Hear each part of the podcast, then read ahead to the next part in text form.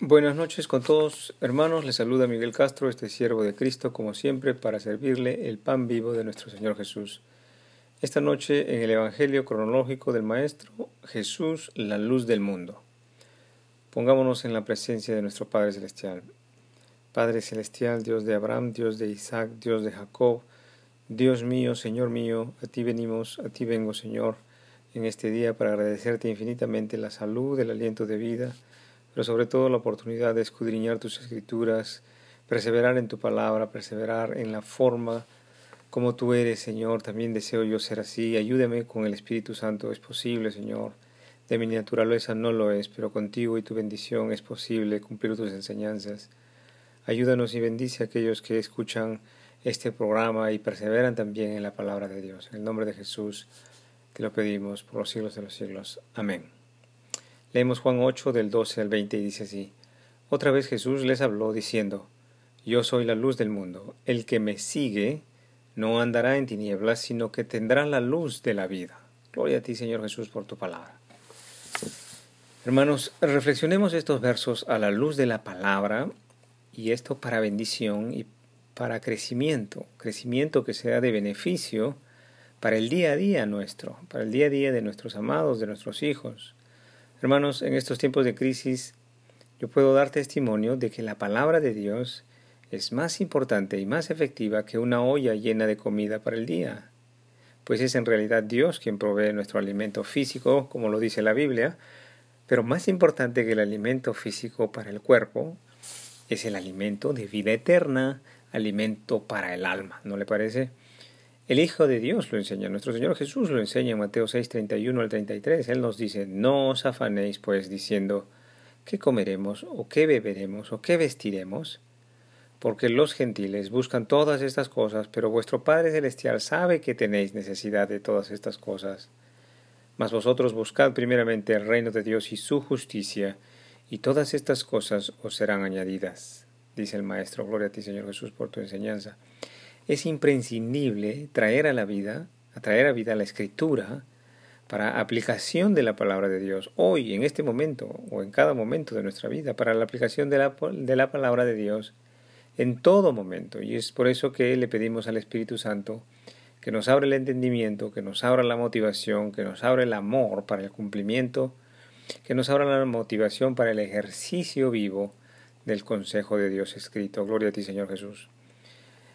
Con respecto a la luz del mundo, Isaías 9, 2 ya había hablado acerca del Señor Jesús muchísimos años antes de la venida del Señor en, carne, en cuerpo. Eh, dice Isaías 9.2, el pueblo que andaba en tinieblas vio gran luz, los que moraban en tierra de sombra de muerte, luz resplandeció sobre ellos. Gloria a Dios por la palabra de Isaías, el profeta de Dios. Detengámonos un momento sobre este concepto de la luz y de las tinieblas. Y hermanos, pongamos bastante atención. Durante la fiesta de los tabernáculos, la, tradición religiosa judía solía iluminar enormes candelabros en el templo de Jerusalén como parte de la celebración, ¿verdad?, de la luz, como parte de celebración de las fiestas del, del tabernáculo y acerca de el regocijo de las aguas, pues los judíos cantaban, danzaban y hacían procesión hacia la piscina de Siloé dentro del templo de Jerusalén. Y esto se hacía en memoria del éxodo de Israel, que muchísimos años atrás eh, Israel había sido libertado de Egipto. Y la luz de la columna de fuego de Dios pues les guiaba a través del desierto, y las fuentes de agua de la piedra Dios abrió y suministró agua de las piedras para dar de beber al pueblo de Israel en el desierto. Pero veamos con detenimiento ¿Qué es lo que el maestro nos está enfocando en esta enseñanza? Porque están en el medio de la fiesta de, los tabernáculos y están estos candelabros y estas luces están en, en el templo iluminando toda la noche. Eh, pero ¿qué cosa es lo que el maestro Jesucristo nos enfoca en el verdadero significado o en, el, en todo caso el profundo significado de la, de la celebración de la luz?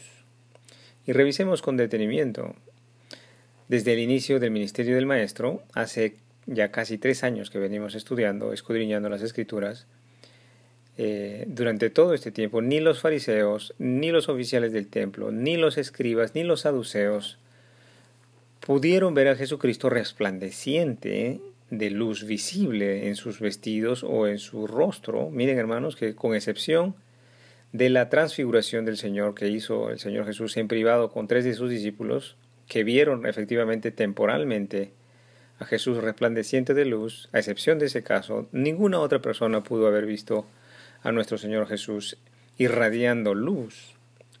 Entonces, hermanos, los hombres no veían de manera regular al Señor como una luz visible a los ojos humanos.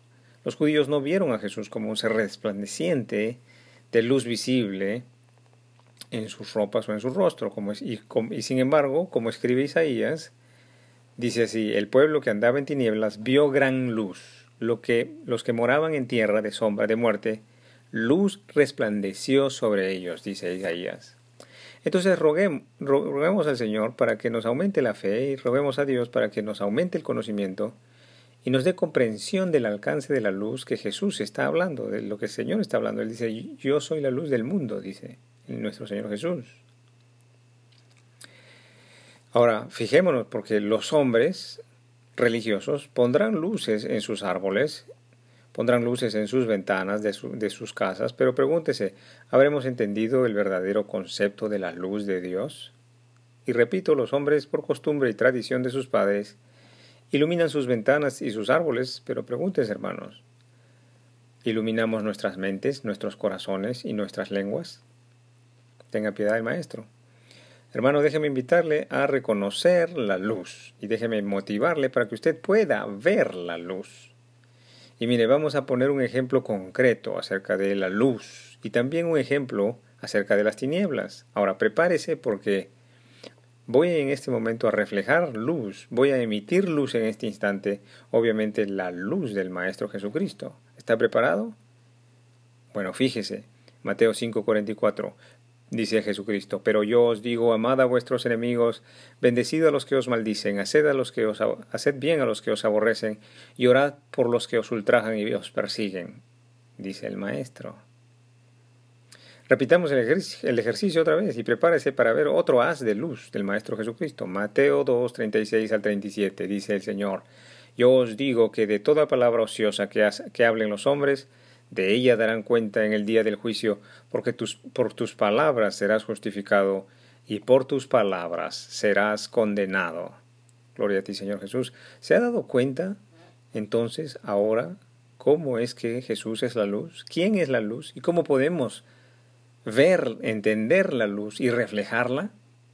Hermanos, si a usted le agrada la luz y pertenece a la luz, esforzará sus ojos para salir a la luz si usted no pertenece a la luz, si usted no le agrada la luz, ¿no, no se confortará usted en las tinieblas?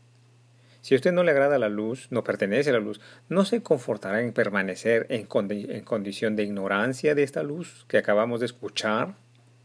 Si no le agrada la luz, ¿cómo no se conformará en permanecer en su condición de indiferencia ante la palabra de Dios y la aplicación de la luz en su vida? Tenga misericordia, Señor, de los que prefieren las tinieblas a la luz. Si usted sí le agrada la luz, aunque le resulte incómodo para vuestros ojos salir a la luz, aunque le resulte incómodo salir de la oscuridad a la luz, usted perseverará, perseverará, se esforzará en salir a la luz, porque le agrada la luz y porque quiere pertenecer a la luz. Y esto es nuestro Señor Jesucristo. Y estemos todos advertidos y alertas para salvación, hermanos, porque lo que anunciamos es para arrepentimiento y para salvación, y no para destrucción ni condenación.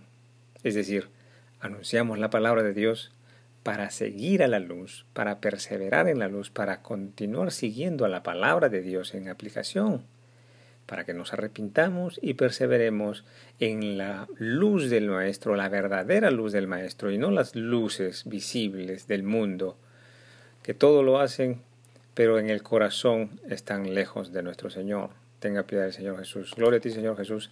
Juan 3:19 dice así, y esta es la condenación, que la luz vino al mundo, y los hombres amaron más las tinieblas que la luz, porque sus obras eran malas. Gloria a ti, Señor Jesús. Muchas gracias por su tiempo.